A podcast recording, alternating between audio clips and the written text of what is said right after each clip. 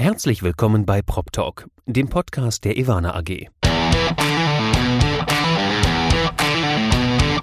Wir lassen Leute zu Worte kommen, die es wissen müssen.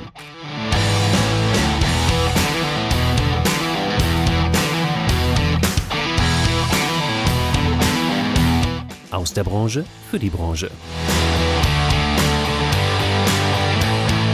Mit Ihrem Moderator Andi Dietrich. Herzlich willkommen bei Prop Talk, dem Podcast der Evana AG. Ich sitze heute mal wieder vor meinem Rechner. Leider ist äh, nach wie vor ein ähm, persönliches Aufzeichnen nicht möglich, aber vor mir sehe ich freudestrahlend ein äh, CEO von Allianz Real Estate Germany. Herzlich willkommen, Annette Kröger. Dankeschön. Ich freue mich dabei zu sein. Ja, ich freue mich erst und ich freue mich umso mehr, weil wir gemeinsam die 20. Folge von Prop Talk begehen. Das heißt, wir kommen in die Golden Twenties. Eine Auszeichnung, heute dabei zu sein. Das ist auch gut, denn bei uns beiden sind die 20er noch nicht so lange her, aber da kommen wir gleich drauf zu sprechen, wenn ich deinen Lebenslauf durchgehe. Und zwar bei dir können wir es relativ kurz machen. Das ist so ein bisschen von, vom BWL-Studium zur Allianz äh, Deutschland-Chefin. Du bist äh, BWL in, in der Grundausbildung, kann man sagen. Dein Handwerk gelernt hast du dann bei Goldman Sachs. Das ist genau richtig. Ähm, also ich habe schon im Studium den Immobilien-Schwerpunkt gehabt äh, und ich bin dann zu Goldman Sachs gegangen in London erst äh, drei Jahre und dann in Frankfurt ähm, und habe auch da im Immobilienbereich für die Weiterfonds investiert.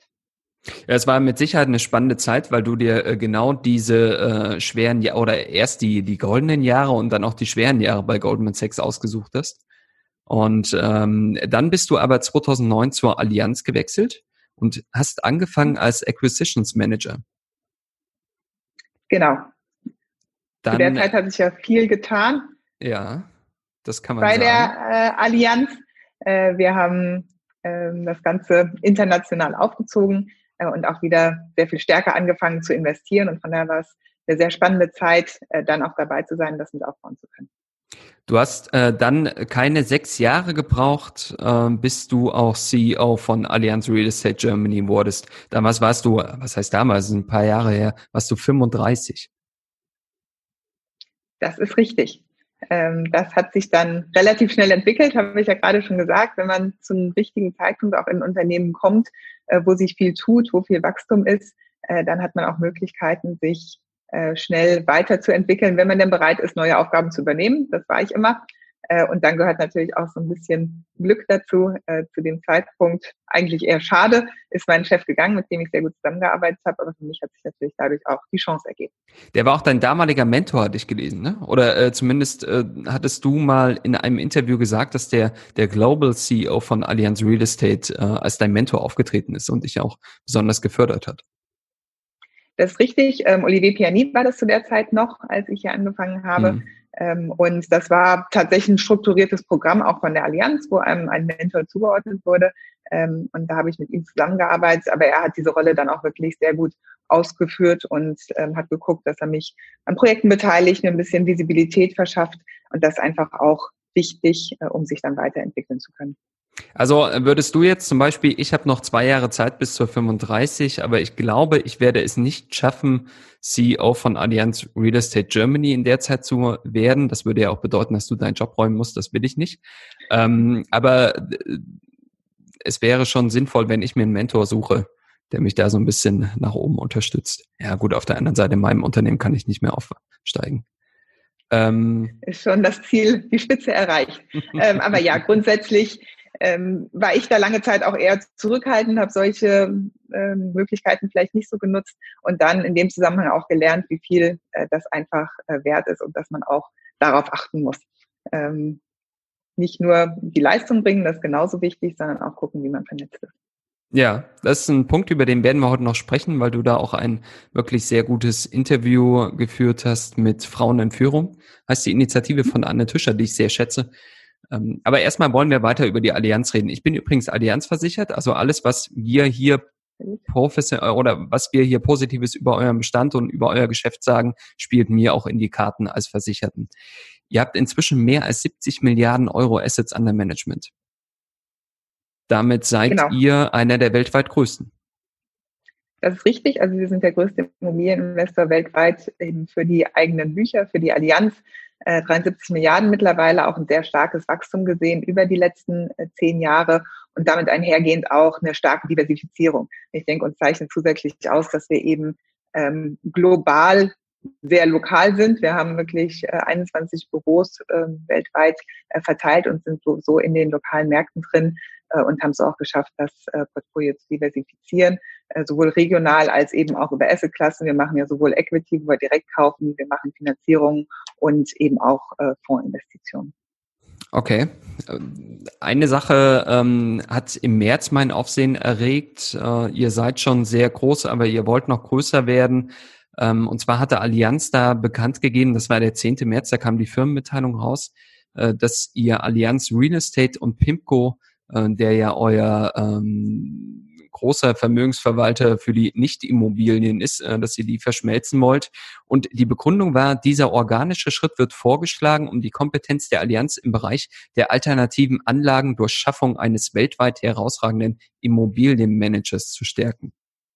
Das ist ein sehr ambitioniertes Ziel und 110 Milliarden peilt hier an, glaube ich, Assets under Management.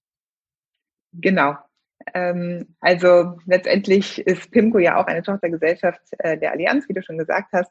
Wir werden jetzt als Allianz Real Estate unter äh, PIMCO gehängt als äh, gesamtes Unternehmen.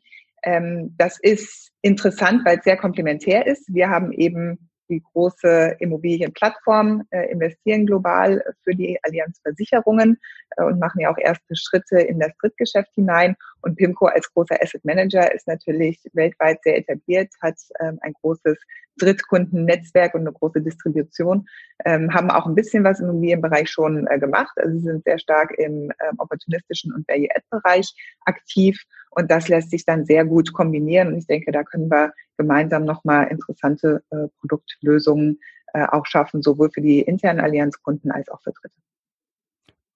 Das freut mich zu hören. Wie gesagt, ich bin ja Allianz-Kunde, also ähm, ich muss mir keine Sorgen machen um meinen Garantiezins, der mir zugesichert wurde.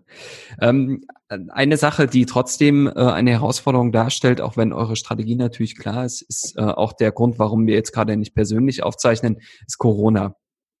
Ähm, Lass uns mal darüber sprechen. Wie geht ihr bei Allianz Real Estate mit Corona um? Zum einen natürlich als Arbeitgeber, aber zum anderen auch als Immobilieninvestor.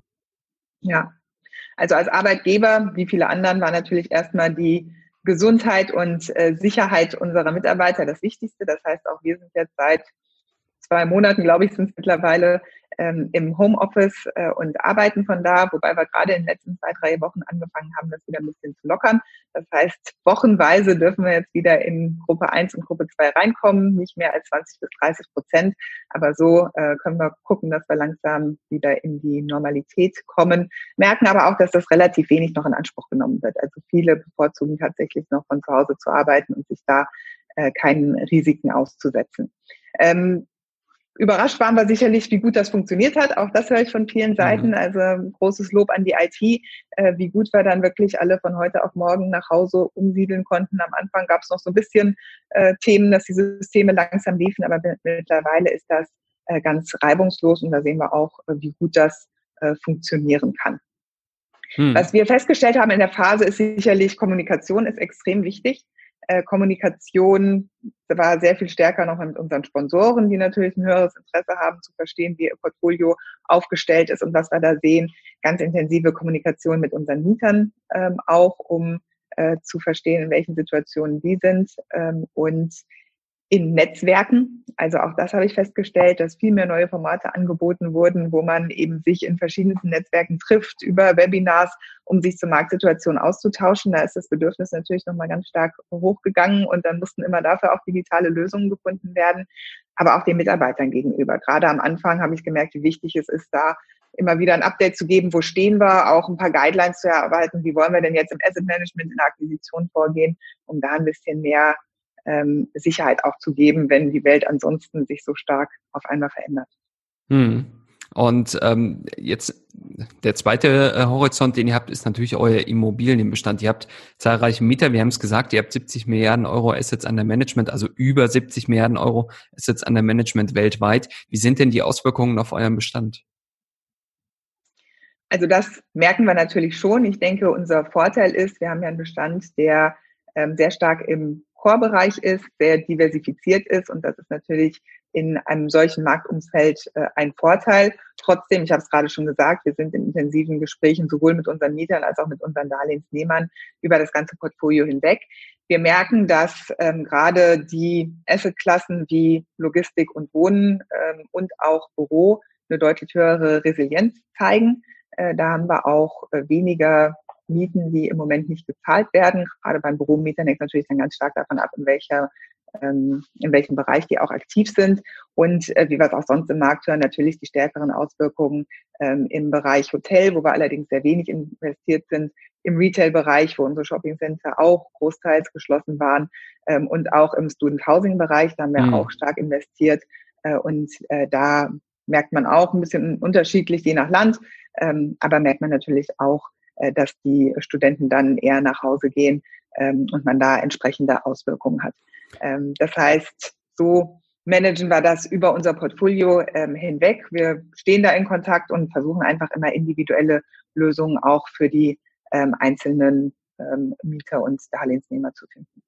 Ja, du hast ja äh, gesagt, ihr selbst merkt, äh, dass Homeoffice äh, wunderbar funktioniert oder dass dieses digitale Zusammenarbeiten wunderbar funktioniert hat. Da kam jetzt schon in den letzten Wochen äh, der diese Idee auf, zu sagen, okay, das wirkt sich auch nachhaltig auf den Bürosektor aus, dass zumindest der die Nachfrage nach neuen Flächen brutal zurückgehen wird, weil man einfach das Homeoffice inzwischen auch als Ausweichlösung für Unternehmen, die keine neuen Flächen anbieten wollen, verstehen kann. Wie seht ihr das denn? Ja. Also das ist natürlich jetzt so der nächste Schritt, sich damit zu befassen, was kommt nach Corona und wie wirkt sich das auf die verschiedenen Assetklassen aus. Und das ist richtig, das, was am allermeisten im Moment diskutiert wird, ist sicherlich äh, das Thema Büro, auch bei uns intern. Ähm, die Glaskugel haben wir alle nicht. Wir sehen das natürlich. Wir sehen den Trend, dass mehr von zu Hause gearbeitet wird. Ich würde auch erwarten, dass man sich nicht komplett ins Homeoffice zurückzieht, aber dass man vielleicht einen höheren Anteil an Homeoffice-Tagen in Zukunft sehen wird äh, bei den Mitarbeitern und man sich eher strategisch überlegt, an welchen Tagen gehe ich denn ins Büro und an welchen Tagen bleibe ich eher zu Hause und mache Dinge, die ich da effizienter umsetzen kann. Ähm, gleichzeitig denke ich auch, dass es gegenläufige Trends gibt. Zum einen in den Büros werden wir mehr Flächen pro Person brauchen. Das heißt, ich glaube eher, dass es ein Ende dieser sehr dichten ähm, Ausgestaltung der Büros sein wird, ähm, dass man ein bisschen großzügiger da auch die Tische verteilt ich denke auch, dass die soziale Interaktion weiterhin extrem wichtig bleiben wird. Mhm. Also, und das merken wir auch jetzt schon. Alle sehen sehr positiv diese zwei Monate im Homeoffice, dass es gut gelaufen ist. Aber mehr und mehr höre ich auch, ich möchte auch mal wieder ins Büro kommen und mit meinen Kollegen mich austauschen können. Ähm, und ich glaube, das wird weiterhin eine wichtige Komponente bleiben, die dann vielleicht ein bisschen anders gespielt wird. Vielleicht brauchen wir dann andere Flächen, eben wenn man im Büro ist, dass man die Kommunikation noch stärker ähm, in den Vordergrund stellt, aber dass man eben wirklich das nutzt, um in diesen Austausch äh, zwischen den Mitarbeitern zu kommen. Und auch für das Unternehmen ist das wichtig. Wir waren jetzt alle, haben lange Zeit eng zusammengearbeitet, auch gerade bei Allianz Real Estate haben wir viele Offsites gemacht, Menschen zusammengebracht, um diese äh, Zusammenarbeit, das äh, Netzwerk zu stärken. Davon leben wir jetzt, aber je länger wir im Homeoffice sind, desto mehr geht das natürlich auch verloren. Ich glaube, es ist für ein Unternehmen ganz wichtig, diesen Zusammenhalt der Teams weiterhin zu haben. Und darum, glaube ich, wird es da neue Lösungen geben, äh, wie man damit umgeht. Heißt, es ist noch offen, in welche Richtung es dann geht und wie viel Bürofläche äh, gebraucht wird. Ähm, den Impact werden wir wahrscheinlich schon haben, aber ich glaube nicht, dass der so hoch sein wird, äh, wie es teilweise im Moment diskutiert ist, weil ich eben diese gegenläufigen Trends sehe. Und ich glaube auch, es ist dann eher eine Frage, wo ist mein Büro? Innenstadt nah halte ich dafür ähm, noch besser aufgestellt ähm, als vielleicht ähm, in Zweiglagen. Also ich konnte es auch kaum erwarten, mal wieder ins Büro zu gehen. Und was ich letzte Woche gemacht habe, meine erste Dienstreise. Total aufregend war das, ja. Ja, ja. Ja, das, ähm, ja so weit bin ich noch nicht. ja gut, das ist halt der, ähm, der Unterschied zwischen einem Konzern und einem Drei-Personen-Betrieb. Ähm, ihr habt wahrscheinlich strenge Compliance-Richtlinien und ich habe mich äh, tatsächlich mal nach Berlin gewagt, wo wir eigentlich sitzen. Ähm, wir hatten ja auch ein, übrigens, was die Konkurrenz jetzt gefreut hat an deiner Aussage, war mit Sicherheit dass ihr auch keine Glaskugel habt. Das hat man nämlich zwischendurch gedacht, dass Allianz Real Estate irgendwie viele Dinge schon vorhergesehen hat, aber dass ihr auch da keine Auswirkungen konkret prognostizieren könnt, das äh, tröstet erstmal alle anderen. Mhm. Wir tun unser Bestes. ähm, wir hatten ja im Vorgespräch auch das Corona-Thema schon mal thematisiert und da hatte ich dir die Gretchenfrage gestellt, kauft ihr denn eigentlich gerade auch ein? Und äh, da seid ihr, glaube ich, sehr selbstlos, dass ihr sagt, okay, auch in der Krise findet ihr Opportunitäten. Ja, also natürlich haben wir uns auch äh, angeguckt, die Transaktionen, an denen wir gearbeitet haben, als die Krise anfing ähm, haben die aber weitestgehend auch fortsetzen können, mussten natürlich teilweise unser Underwriting anpassen. Ich meine, wir alle gehen davon aus, dass die wirtschaftliche Situation sich etwas verändern wird ähm, und sich das, wir das dann auch in den Immobilienmärkten spüren, auch wenn wir sicherlich eine gute Grundlage haben, was einfach Leerstände und Bauaktivität angeht, ähm, dass die Märkte stabiler sind, als das vielleicht vor zehn oder elf Jahren waren, als wir in die Krise gegangen sind. Ähm, aber trotzdem müssen wir uns genau angucken, wie die Perspektive nach vorne ist. Ähm, aber vor dem Hintergrund sind wir auf jeden Fall dabei und setzen Transaktionen äh, weiter fort. Wir sind ein Eigenkapitalinvestor, das heißt, wir sind im Moment auch nicht so stark davon abhängig, äh, eine Finanzierung zu bekommen, ähm, die es ja weiterhin gibt, aber sicherlich ne, etwas begrenzter und etwas teurer, ähm, so dass wir auch davon ausgehen, dass wir in diesem Marktumfeld äh, Möglichkeiten haben, einfach in kleineren Mieterverfahren mhm. oder da, wo Liquidität gebraucht wird, ähm, an Transaktionen ranzukommen, die dann auch weiter interessant sind. Und das eben natürlich hauptsächlich mit einem Core-Ansatz. Ähm, auch da gehen wir jetzt ähm, auf Sicherheit und gucken, äh, dass wir da äh, stabile Immobilien erwerben. Das könnte euch ja sogar ein Stück weit in die Karten spielen. Ich will nicht sagen, dass ihr ein Krisenprofiteur sein könntet, aber man sieht ja so ein Stück weit, dass der Markt vom Verkäufermarkt, was er jetzt viele Jahre war, durch diesen Aufschwung, den die Branche erlebt hat, hin wieder zum Käufermarkt wechselt. Das heißt, ähm, nicht mehr jeder Preis kann auch realisiert werden, der aufgerufen wird. Das ist sicherlich richtig. Ähm, und da äh, denken wir auch, dass wir Möglichkeiten haben. was wir bis jetzt eben noch nicht so sehen im Markt, ist richtige Distress-Situationen. Mhm. Also wir sehen schon, dass eher so diese Wait-and-See-Haltung auf allen Seiten. Ähm, auch die Banken geben sich relativ kooperativ, sodass wir da mal abwarten müssen, wann und in welchem Bereich dieser Distress äh, vielleicht zuerst äh, zu sehen ist äh, und ob das dann auch ein Bereich ist, wo wir äh, davon profitieren können. Ähm, aber grundsätzlich sind wir natürlich aufgestellt, ähm, haben das Kapital, um jetzt auch zu investieren und auch weiterhin das Interesse der Sponsoren. Nicht auszuschließen ist, dass man gerade in dem Core-Segment schon noch starke Liquidität ähm, auch in der zweiten Jahreshälfte sieht. Also so die ersten Transaktionen, die jetzt loslaufen, merken wir doch, es gibt da ähm, auch weiterhin ein Interesse. Von daher bin ich da nochmal gespannt, ähm, in welche Richtung das geht, wenn man jetzt wirklich äh, in dem Prime-Segment investiert. Also ihr seid noch nicht ganz alleine am Markt unterwegs. Nein. Da Schade gibt es für auch euch. andere, die die Situation ähnlich einschätzen. Ja, äh, es wäre auch schlimm, wenn ihr die Einzigen wärt mit der Strategie. Das wäre auch irgendwie kein gutes dann, Zeichen. Nee, dann müssten wir das, glaube ich, auch nochmal hinterfragen. Das ist ja. richtig. Ähm, was man auch immer hinterfragen sollte, ist das Thema Digitalisierung. Das habt ihr schon von Anfang, also was heißt von Anfang an, seit es unsere Branche stärker betrifft, seit sich auch der ZIA damit beschäftigt hat. Du bist die stellvertretende Vorsitzende des Ausschusses Digitalisierung des Zentralen Immobilienausschusses. Ihr seid als einer der größten Immobilieninvestoren weltweit natürlich auch im Fokus anderer, wenn es darum geht, digitale Lösungen für Probleme der Branche zu finden. Wie geht ihr denn mit Digitalisierung um? Ja, also ich glaube, Digitalisierung ist ja erstmal so ein großes Thema, was vor uns allen steht ähm, und wo jeder im Moment braucht, und das ging auch uns so, äh, zu überlegen, wie gehe ich dieses Thema denn jetzt an? Ähm, denn das ist so breit, dass man da erstmal einen richtigen ähm, Winkel finden muss, um damit loszulegen.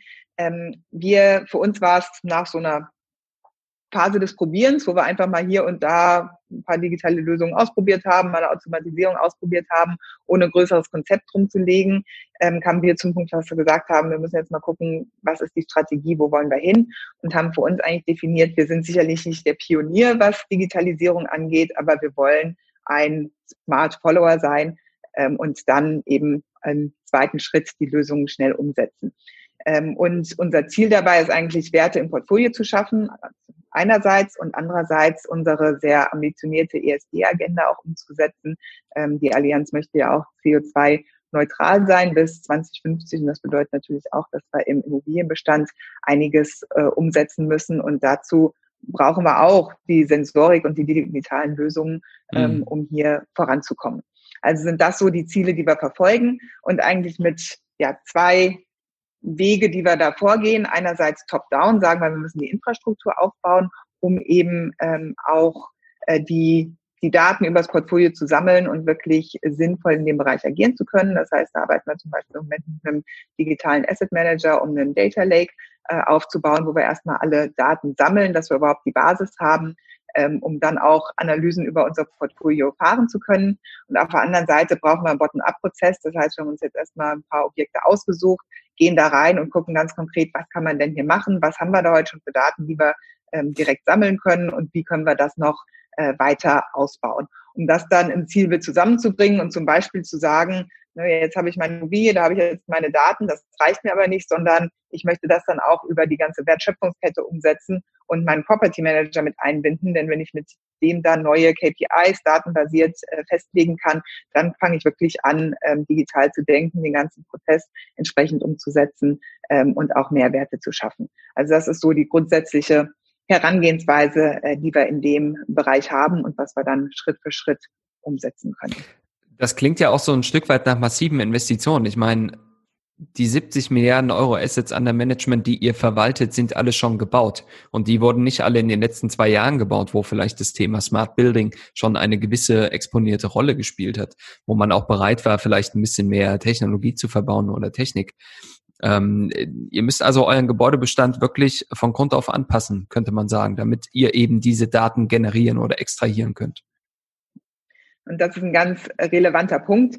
Äh, denn das eine ist, klar, wenn wir was neu entwickeln oder auch neue Gebäude, die neu gebaut werden, ankaufen, dann legen wir Wert darauf und gucken, ähm, dass wir schon entsprechend digitale Lösungen vorrüsten. Ähm, auch wenn wir größere Umbaumaßnahmen machen. Und im Bestand ist es wirklich nach und nach, dass man das in Angriff nehmen muss. Und tatsächlich, damit es wirtschaftlich ist, müssen wir dann auch gucken, wie das zusammenfällt mit großen Mieterwechseln, wo wir vielleicht sowieso in die Gebäude mhm. investieren, äh, sodass wir da nach und nach umstellen können. Denn das ist sonst eine sehr große Aufgabe von heute auf morgen, ähm, komplett den äh, Bestand da umwälzen zu wollen ähm, und digital zu machen das ist einfach wirtschaftlich nicht darstellbar. Da muss man immer gucken, wann habe ich die richtigen Ansatzpunkte, dass ich sowas kombinieren kann.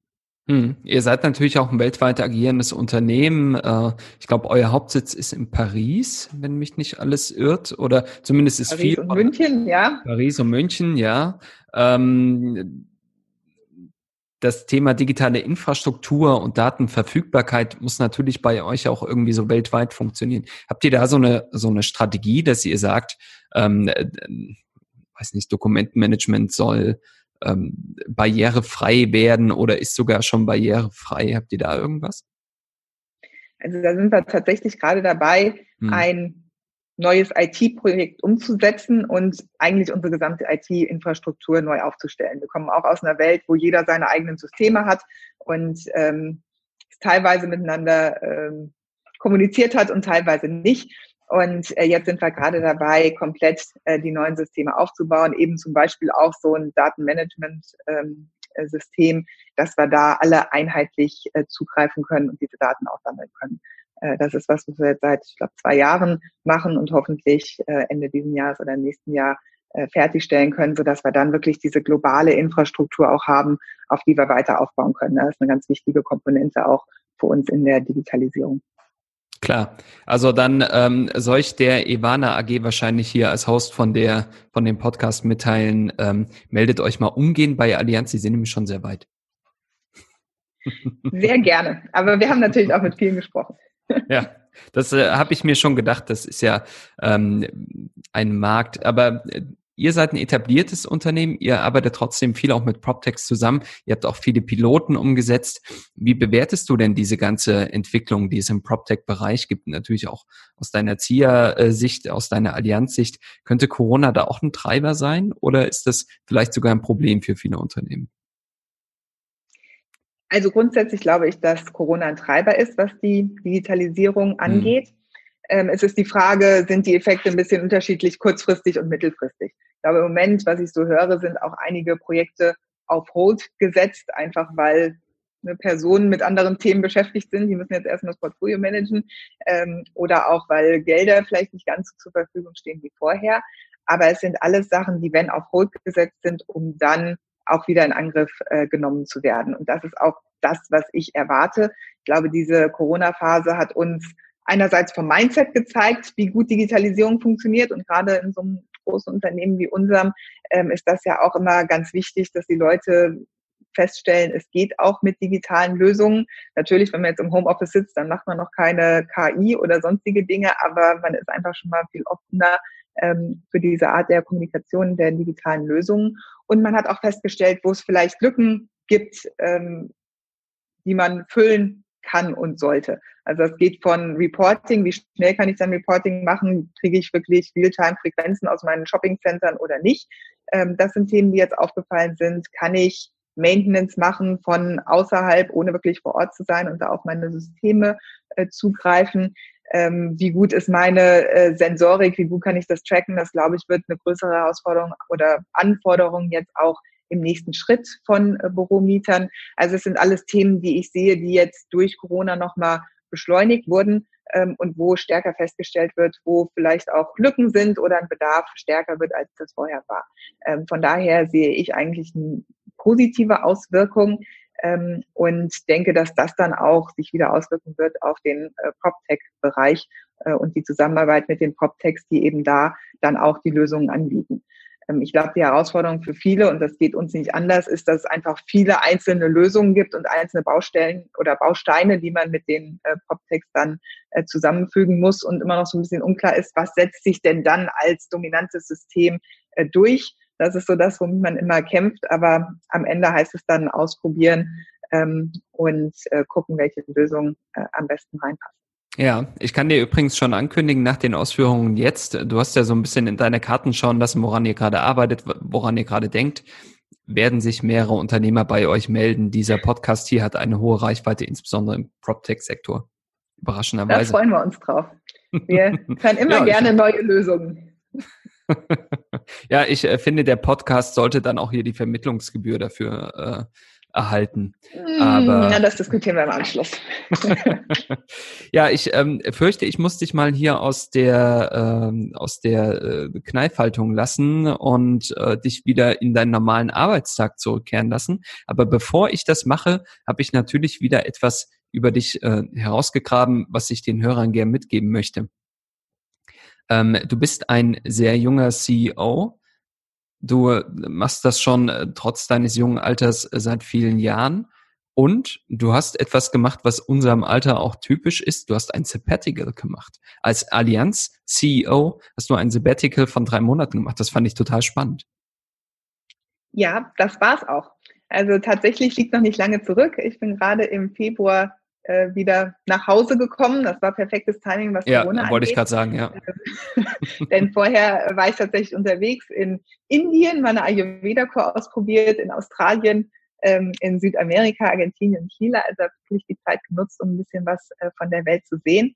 Äh, das war für mich eine ganz tolle Erfahrung. Es ist einfach ganz ungewohnt, wirklich mal dahin zu fahren, sich komplett auf das vor Ort einzulassen, ohne ne, im Hinterkopf immer schon wieder äh, darüber nachzudenken, was sich hier im Büro tut. Ich durfte auch ganz ähm, frei von E-Mails und Telefonaten die Zeit okay. verbringen. Ähm, und ich muss wirklich sagen, ich rechne es auch dem Unternehmen ähm, ganz äh, hoch an, dass das möglich war. Also mein Chef war da sofort ähm, bereit, das zu unterstützen äh, und sieht es wie ich, dass einfach ne, eine Karriere geht über eine lange Zeit und zwischendurch ist wichtig, immer mal wieder auch Pausen einzulegen ähm, und wieder Energie zu tanken. Äh, das kam bei ihm so an, das kam auch bei den Mitarbeitern hier äh, so an. Also ich habe da sehr positives äh, Feedback gehört äh, und von daher äh, kann ich nur sagen, wer die Möglichkeit hat, äh, so eine Auszeit mal zu nehmen. Ich merke wirklich, wie viel es dann auch wieder bringt. Ähm, ich bin wieder eingestiegen. Das fiel mir leichter, als ich gedacht hatte. Ich dachte, mhm. ja, kommt man dann auch wirklich zurück. Doch, äh, war wieder sehr motiviert und es hat dann auch gekribbelt, dass ich wieder äh, aktiv werden wollte. Äh, und das ist ja eigentlich genau das, äh, was man auch erzählen will, mit der Energie dann wieder in den Alltag eingehen. Ja, das äh, fand ich total cool. Aber mal ganz eigennützig gefragt, wie lange hast du denn gebraucht, bis du nicht mehr in Arbeit gedacht hast? Also das äh, funktioniert ja auch nicht innerhalb von Tagen. Das stimmt. Ähm, es ging schneller, als ich gedacht hatte. Also erst dachte ich, es fällt vielleicht auch so ein bisschen so eine Last von einem ab. Man schaltet die E-Mail aus. Mhm. Ah, so war es nicht. Ähm, aber nach so einer Woche habe ich immer noch regelmäßig auf mein iPhone geguckt und wollte nach E-Mails gucken. Das ist tatsächlich so eine Automatik. Man macht das iPhone und drückt sofort auf den Knopf. Aber die waren ja ausgeschaltet, da war nichts zu sehen. Ähm, und ja, ich würde sagen, so nach einer Woche war dieser Reflex dann auch vorbei und hat sich auf andere Dinge konzentriert. Ja, cool. Also äh, das Thema sollten wir auf jeden Fall mal vertiefen, wenn die Hörer nicht zuhören. Und äh, erstmal bedanke ich mich ganz herzlich äh, für die Einblicke, die du uns heute gegeben hast. War sehr spannend und ähm, kann euch nur das äh, Vernünftigste aktuell wünschen. Bleibt gesund und dass wir uns bald mal wiedersehen. Dankeschön. Also, bis bald. Tschüss. Tschüss.